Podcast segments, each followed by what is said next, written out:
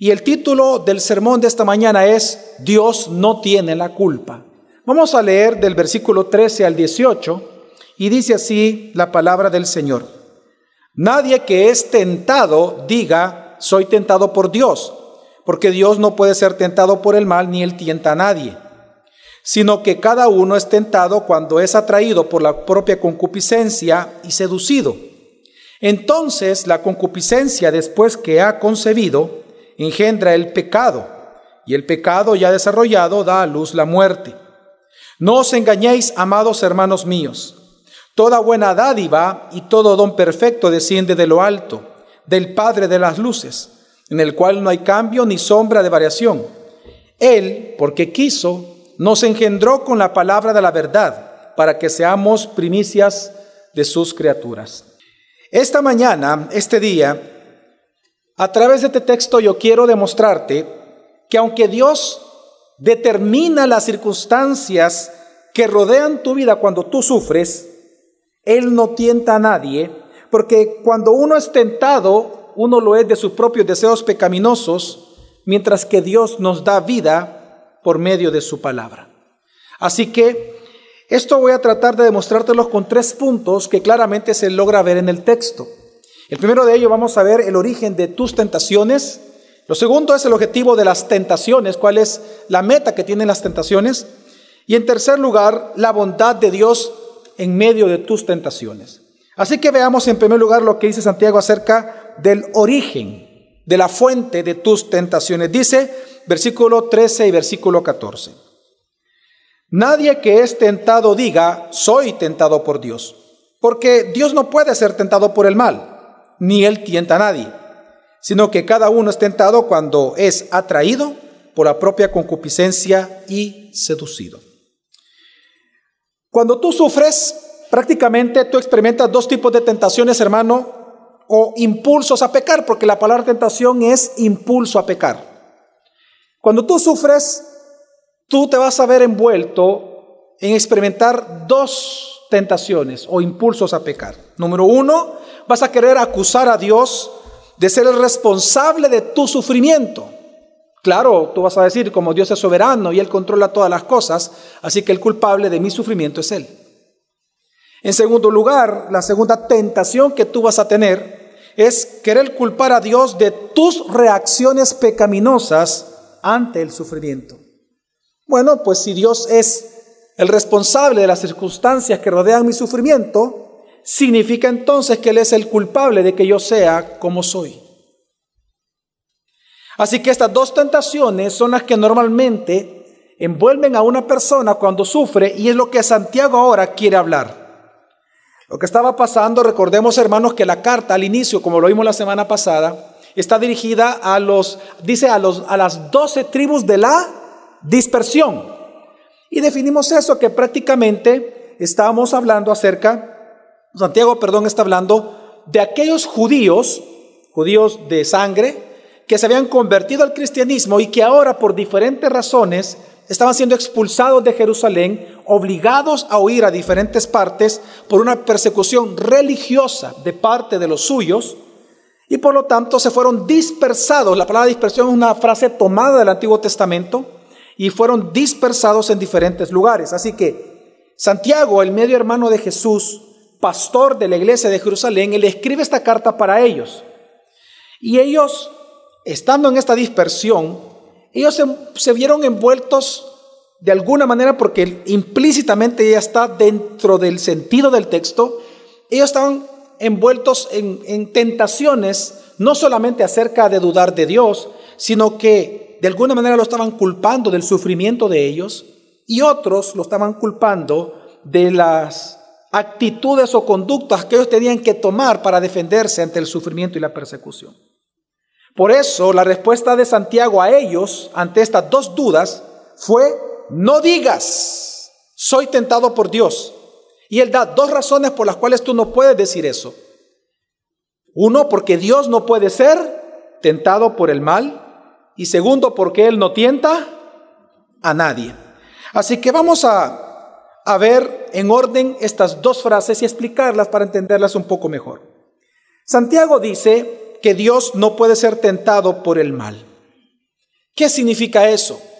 En primer lugar, que tus pecados no pueden ni siquiera incitar ni obligar a Dios a hacerte sufrir Él a ti. Ni siquiera tus pecados pueden mover a Dios a que Él te haga sufrir. ¿Por qué? Porque Dios no se goza en el sufrimiento.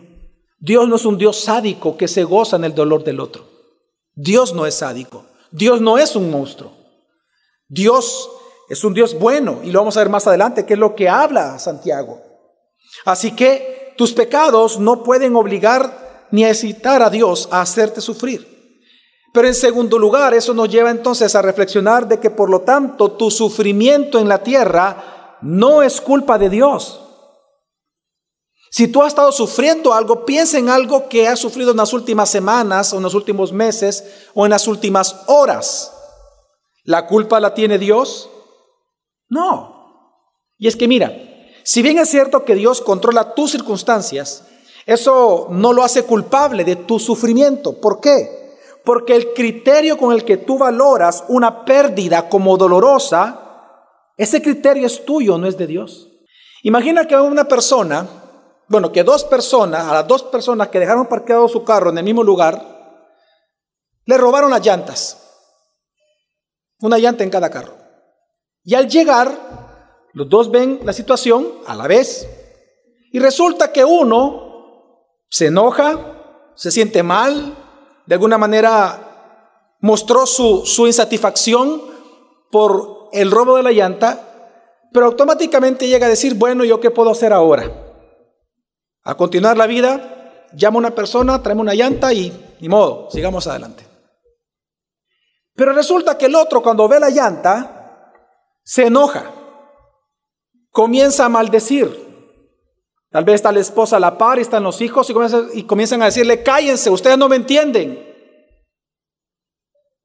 Inútiles, no saben lo que está pasando, no saben cuánto cuesta una llanta, cuánto cuesta trabajar. El dinero no crece en los árboles. Y se enoja en gran manera y sufre por una llanta, pero sufre. La pregunta es, ¿De qué dependió o de qué depende que una persona sufra más que el otro? ¿De qué depende? ¿De Dios quien permitió el robo? ¿O del criterio sobre el cual valoran la llanta? ¿De qué depende el sufrimiento de cada uno? Del criterio. Para uno la llanta tal vez no es tan importante y por eso no sufre tanto. Pero para el otro la llanta vale demasiado y por lo tanto sufre en gran manera. No es culpa de Dios el sufrimiento. Depende del criterio con el cual tú valoras este mundo, tu vida y todo. A mayor valor, mayor el dolor de la pérdida. ¿Por qué, por ejemplo, tú sufres cuando una persona de tu familia muere y sufres muchísimo? Pero cuando muere la persona que vivía con el vecino, tal vez te impresiona la muerte, pero tú no sufres el dolor de esa persona. ¿Por qué? Porque tú no amas a esa persona. No estoy diciendo que tú no valoras a la persona como ser humano creado a imagen y semejanza de Dios. No, simplemente estoy diciendo que no le asignas un valor personal a esa persona, más sin embargo el que estaba contigo, la persona que estaba contigo, tu mamá, tu papá, claro que vale mucho en tu corazón. Por lo tanto, la muerte de alguien externo a ti no te preocupa. ¿Acaso usted esta mañana amaneció llorando por las muertes, por ejemplo, que acaban de pasar, digamos, en San Miguel en este momento? No. Pero si muere alguien de tu familia cercana, de tu círculo familiar, ¿vas a sufrir? Claro.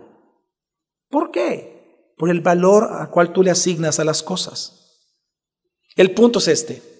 A mayor amor por algo o por alguien, a mayor valor de algo o de alguien, mayor va a ser tu sufrimiento ante la pérdida de eso o de esa persona. Y así es con todas las cosas, tanto con tus relaciones como con tus posesiones. Entre más valoras algo, entre más amas algo, mayor va a ser tu sufrimiento cuando lo pierdas. Por eso es que, mira, entre más tú ames al mundo, más sufrirás pérdidas en el mundo. Entre más tú ames el mundo, más sufrirás cualquier pérdida que tengas en el mundo. Pero entre más ames a Dios, ojo, entre más ames a Dios, menos sufrirás pérdidas en este mundo, pero más sufrirás cuando tú te alejes de Él. Y esta es la gran paradoja del sufrimiento. Por eso es que Pablo, ya en Filipenses, en una carta que habla mucho del sufrimiento, Pablo dice capítulo 3 del 7 al 8, pero cuantas cosas eran para mí ganancia. Claro, hay cosas que para ti son importantes.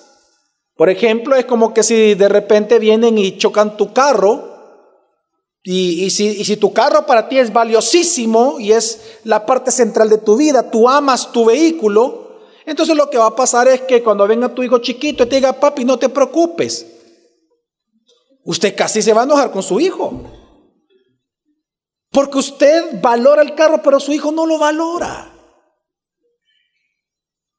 Y cuando su hijo lo vea a usted enojado, lo que va a hacer su hijo es que quebrar el cuchito y él va a decir, papi, toma para que arregles el carro y le va a traer un dólar. Porque él no tiene el, el concepto del valor de las cosas para usted, según usted. Pero lo que sucede es que su hijo es inocente, él sabe que papi lo va a arreglar. No le extrañe que por eso Jesús diga que nosotros tenemos que tener la fe como de un niño.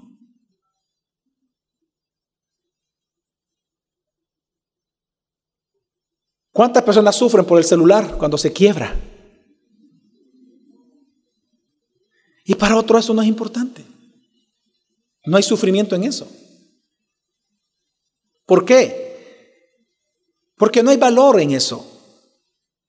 Entre más tú ames a Dios, menos vas a asignarle valor a las cosas de este mundo. Por lo tanto, ante la pérdida de algo en este mundo, no vas a sufrir tanto como antes de tu conversión. Y es lo que está diciendo Pablo. Pero cuantos para mí, para, pero cuantas cosas eran para mí ganancia. ¿El qué? El trabajo, el celular, la ropa, los hijos, los zapatos, los viajes, las comidas, las posesiones, las posiciones, las he estimado como pérdida por amor de Cristo.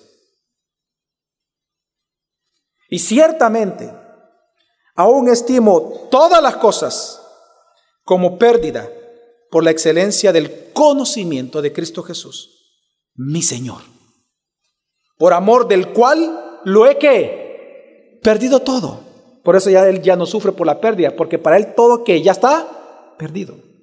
Y lo tengo por basura para ganar a qué? A Cristo. ¿Acaso usted sufre, hermano, cuando el camión de la basura pasa a recoger la basura de su casa? ¿Usted sufre? Hermano, ¿usted sufre? No. Y este es el secreto del contentamiento de Pablo. Él no sufría, no digo que no sufría, sino que él experimentó sufrimientos que usted y yo no vamos a experimentar. Él naufragó tres veces. Fue azotado, encarcelado, muchas cosas. Pero él no se quejó de nada de eso. ¿Por qué él no se amargó con el sufrimiento? Porque para él todas las cosas, su propio cuerpo las estimaba como qué? Como pérdida simplemente como pérdida. Si para mí un celular no es importante, no voy a sufrir cuando lo pierda. Hermano, el secreto del contentamiento es estimar todas las cosas como perdidas en este mundo, pero por la excelencia del amor de Cristo. Y el clímax de esta verdad que estamos hablando la encontramos en la cruz. Durante la pasión de Cristo, Hermanos, él fue abandonado primero por las multitudes que lo seguían. En segundo lugar, él fue abandonado por sus discípulos. En tercer lugar, fue abandonado por Pedro, quien le prometió no hacerlo. Pero en ese abandono de estas personas, si usted se da cuenta, él no se quejó. Él no emitió ninguna palabra de dolor. Es más, él le dijo a Pedro, Pedro, tú me vas a traicionar. Te lo comento, no me estoy quejando, te lo comento. Usted no observa palabras de dolor en Jesús por el abandono de ellos. Mas cuando Él, estando en la cruz, fue abandonado por el Padre, fue cuando Él entonces exclamó a viva voz, Dios mío, Dios mío, ¿por qué me has abandonado?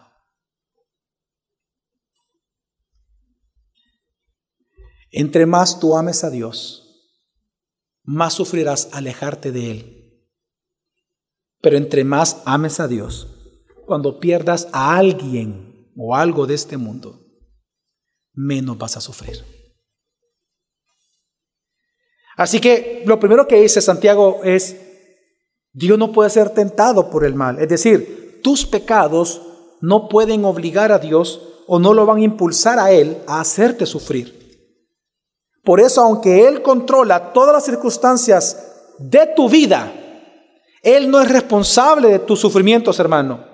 Según la cosmovisión que tú tengas, según la fe que tengas, auténtica o no, así será el tipo y el nivel de tu sufrimiento diario. Amén, hermanos. Pero en segundo lugar, Santiago dice algo también complementario que así como Dios no puede ser tentado por nadie, es decir, impulsado a hacer algo malo, así tampoco Él puede tentar a nadie. En otras palabras, Él no quiere que tú peques. Él no quiere que tú peques. Dios no quiere que tú peques. Por lo tanto, Dios no es responsable de que cuando tú sufres, te veas tentado, por ejemplo, a abandonar tu fe, a vengarte de aquellos que te están haciendo sufrir, a resentirte o hacer cualquier otra cosa pecaminosa. Tú no puedes acusar a Dios de ser quien tú eres ahora a causa de tu vida pasada. No puedes acusar a Dios de eso. No, no puedes.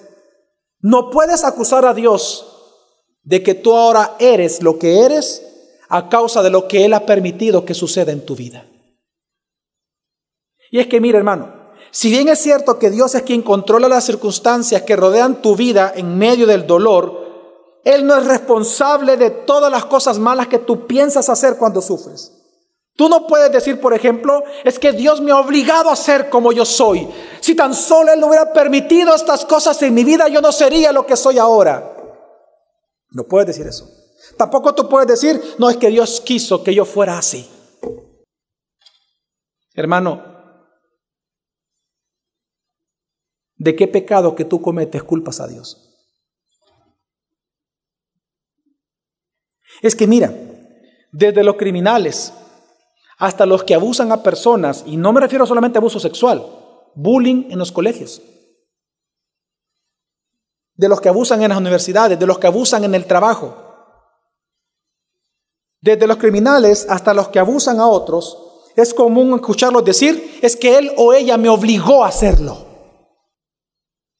Quiero que entienda que los abusadores y los criminales todo el tiempo excusan su forma de ser en que alguien los obliga a ser así. Es como el hombre cuando golpea a la esposa o la esposa cuando golpea al hombre, que le dice, no me tentes, me estás tentando. Cuidado, me estás colmando el vaso.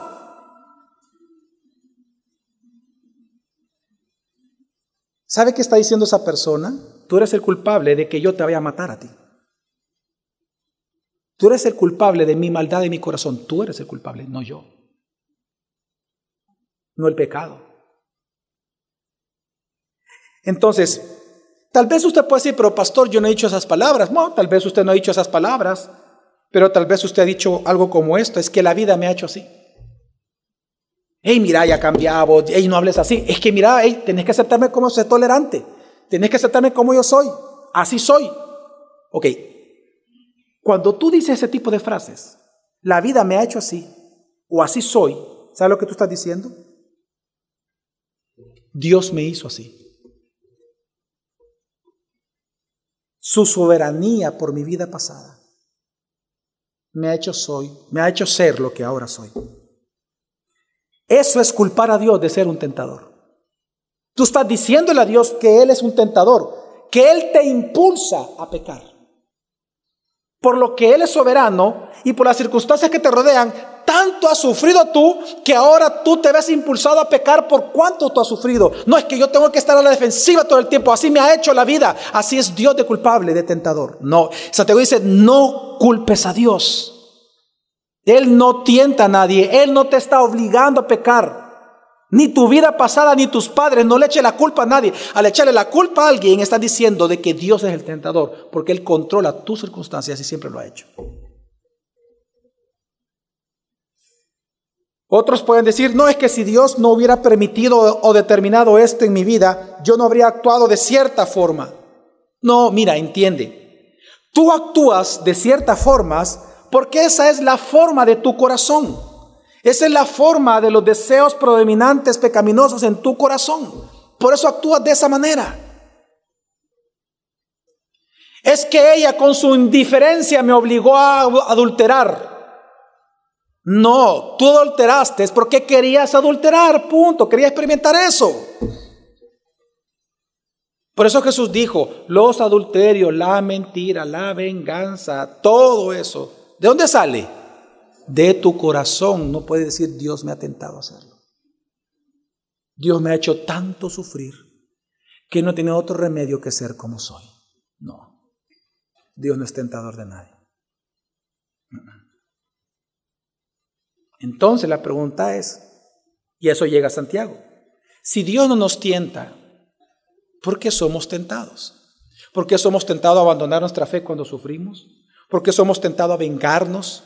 ¿Por qué somos tentados a resentirnos? ¿Por qué? Versículo 14.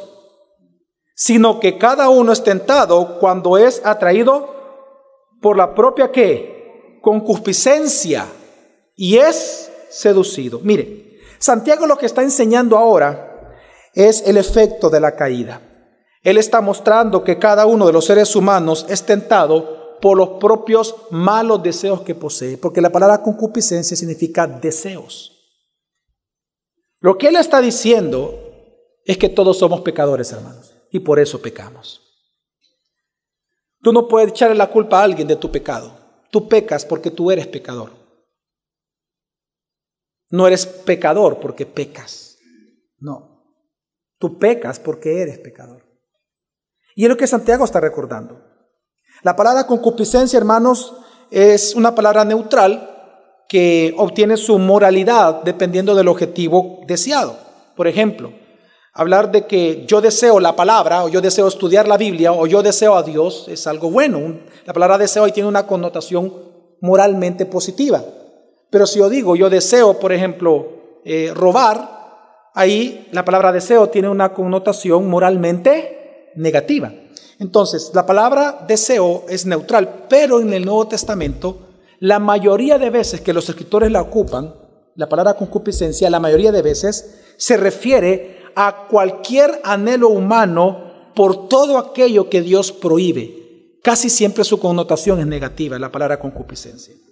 Entonces, lo que está diciendo Santiago es que la razón por la cual tú te ves tentado en medio del sufrimiento a hacer cualquier otra cosa pecaminosa es por los propios deseos malos que hay en tu corazón simplemente. Es por el deseo malo que hay en ti. Por eso dice luego, cada uno es tentado cuando es atraído. La palabra atraído es arrastrado. Y la palabra seducido es el cebo. Es una palabra interesante, la palabra seducción es un cebo. Entonces, la figura que está ocupando Santiago, hermano, en este versículo es de pesca. Él está diciendo lo siguiente. El pescado corriendo tras el cebo, cuando él logra alcanzar lo que hace, lo muerde. Y cuando lo muerde queda atrapado y por lo tanto es que arrastrado. Él está diciendo que tus deseos son el cebo. Cuando tú los muerdes, quedas atrapado. Así que tú no puedes culpar a Dios de eso. Todas las tentaciones que tú tienes, cualquier tentación procede de tu propia vida. Así que Santiago lo que está explicando, hermanos, es que la responsabilidad de la tentación y el pecado subsecuente de la tentación, esa responsabilidad es del ser humano, no de Dios. Así que, hermano, la tentación surge cuando una persona es arrastrada y seducida por sus propios malos deseos, así se peca. Ahora, ojo, la tentación no es pecaminosa en sí misma. La tentación, el pecado es el pecado. Ahora, esto es contrario a lo que el ser humano de hoy cree. Por ejemplo, si hoy alguien roba, lo que dice es que es por su pobreza. Eso se le llama crímenes de oportunidad o delitos de oportunidad. Mucha gente cuando roba dice eso. No, que es por mi pobreza. Yo soy tan pobre que estoy obligado a eso. Entonces estás diciendo que Dios es tentador. Dios te está obligando a robar. Él, él te tienta a robar. Porque Él es el que controla tus circunstancias de sufrimiento. Otros, pues, el violador, por ejemplo, dice, no, es que la mujer fue la que me sedujo. Por eso yo la violé, porque se, me sedujo, pero después no quiso. La embarazada dice, no, es que el hombre me sedujo, yo no sé cómo quedé embarazada, dice. A diferir la culpa, tú difieres la responsabilidad del pecado. Ahora entonces, cuando Santiago explica esto, él va a responder ya para ir finalizando dos preguntas. La primera de ellas, ¿qué sucede cuando se cae en tentación? ¿Cuál es la meta de la tentación, de los malos deseos que hay en ti? Que te están seduciendo como un cebo, que te están queriendo arrastrar a la muerte.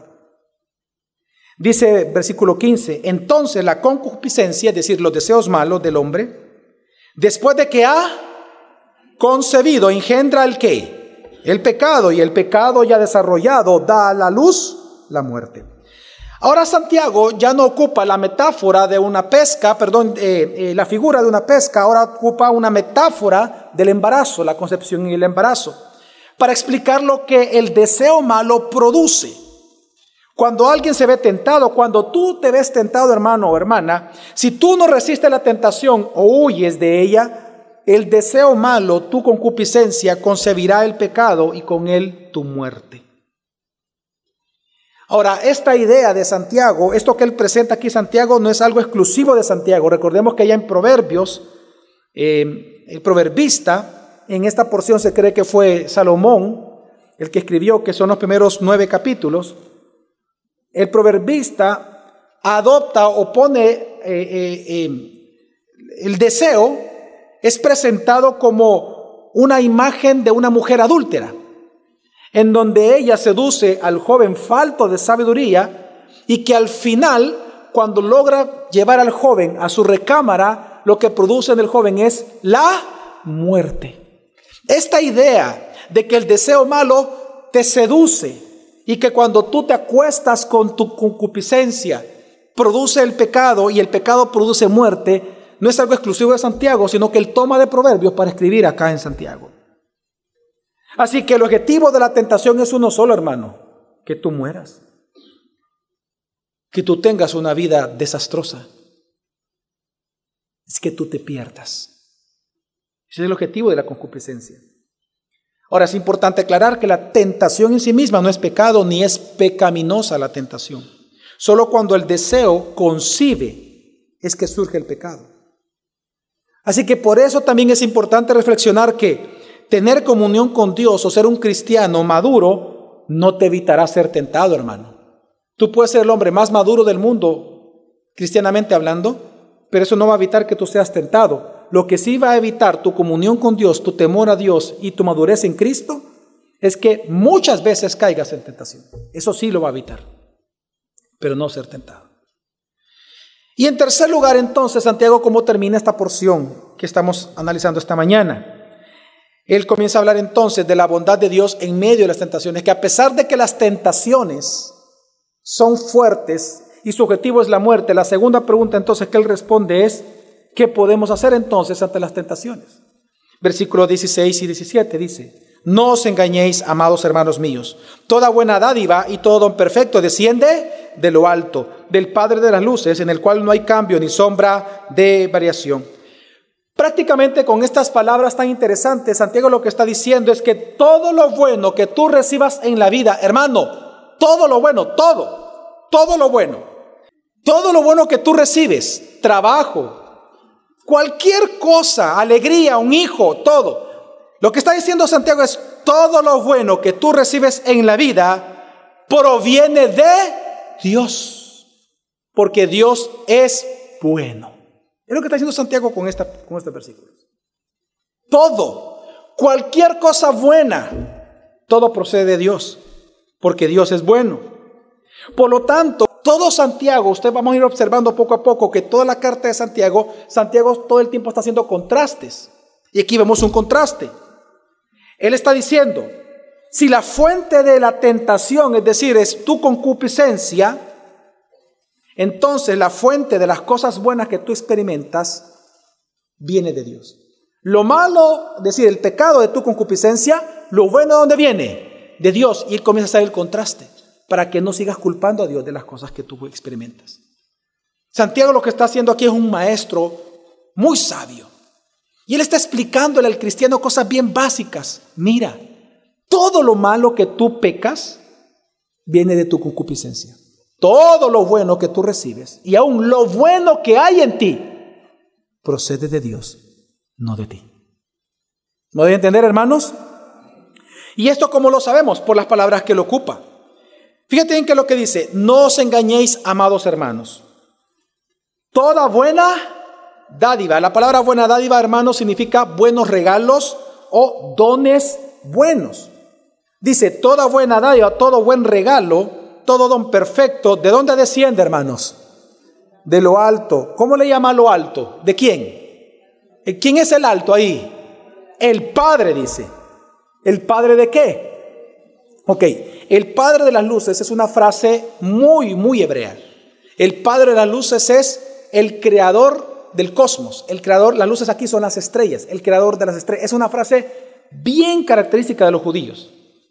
Lo que él está diciendo, Santiago, es que todo regalo bueno que tú recibes procede del Padre, el creador de todas las cosas. Por eso Él es el Padre, porque Él es el creador de todo. Pero fíjese qué interesante lo que Él hace. Dice, del Padre de las luces, en el cual no hay qué, no hay cambio ni sombra de variación. Ok, fíjate bien. La palabra luces es una paráfrasis para todas las luces celestiales del cielo. Cuando Él dice que en Él no hay cambio ni sombra de variación, Santiago está ocupando un lenguaje cosmológico. Porque fíjese bien, si usted se pone, usted nunca ha probado esto, en la noche ponerse en un solo lugar viendo hacia arriba, si usted tiene paciencia en, minutos, ni siquiera requiere horas, en minutos usted va a ver cómo las estrellas en nuestra perspectiva se van moviendo. ¿Cuántos ya lo han visto? Ok, en nuestra perspectiva, bueno, el sol sale de qué lado? ¿Del este o del oeste? Del este. Sale del este y en la medida que pasa el día usted va viendo que el sol se mueve. Nosotros sabemos que es la tierra, pero desde nuestra perspectiva el sol qué? Se mueve y comienza. ¿De este a dónde? A oeste. Ok, eso es lo que está diciendo Santiago acá. Eso, él está diciendo. Lo que Santiago está diciendo es, mira, contrario a lo que tú ves en el cielo, que todo se va moviendo, el, que las luces se mueven, entiende, Dios no lo hace. Dios no cambia. Es lo que Santiago está diciendo. Dios no cambia. Dios es bueno todo el tiempo. Cielo y tierra pasarán, pero Dios no va a cambiar. Y es hermoso lo que Santiago está diciendo. Santiago lo que está diciendo es que Dios es bueno todo el tiempo, hermano. Dios no cambia.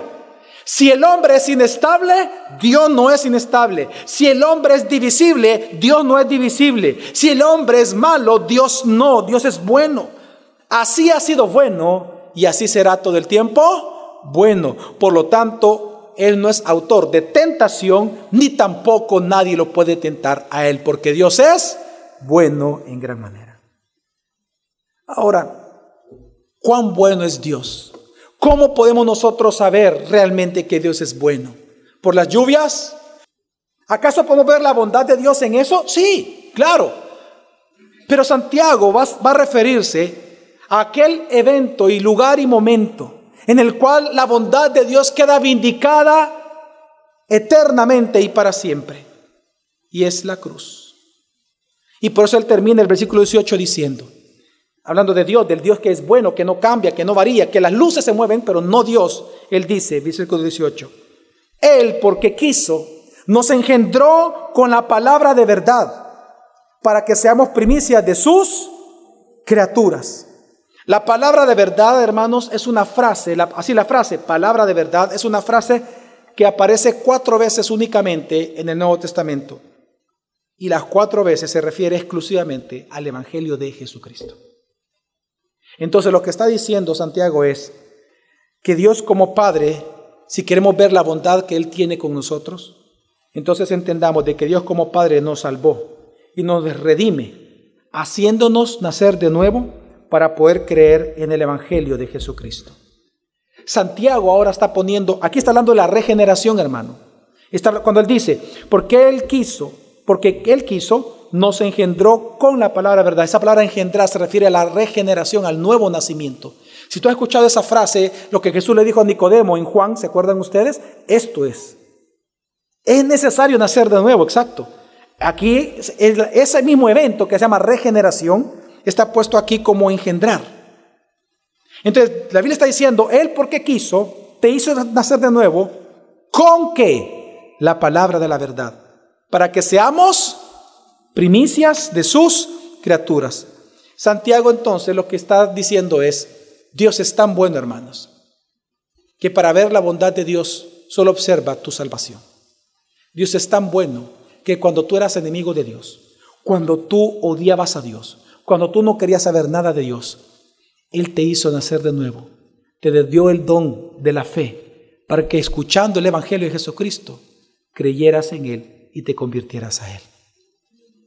Así de bueno es Dios, eternamente y para siempre. Así que hermanos, aquí lo que hace Santiago es otro contraste entre la muerte que producen tus deseos malos cuando dan a luz al pecado y la vida eterna que Dios regala a todos aquellos a los que Él quiere. Por lo tanto, hermano, si te das cuenta, Dios no busca tentar para matarte, sino que Él regala la vida eterna para salvarte. Así que, hermanos, en esta mañana recuerda que aunque Dios determina las pruebas en tu vida, Él no tienta a nadie, porque cada uno es tentado de sus propios deseos pecaminosos, mientras que Dios es quien por su palabra nos da vida a todos nosotros. Amén. No digas que Dios es tentador, ni digas soy tentado por Dios, porque Dios no puede ser tentado por el mal, ni Él tienta. Dios no es culpable de tu sufrimiento. Amén. Vamos a orar.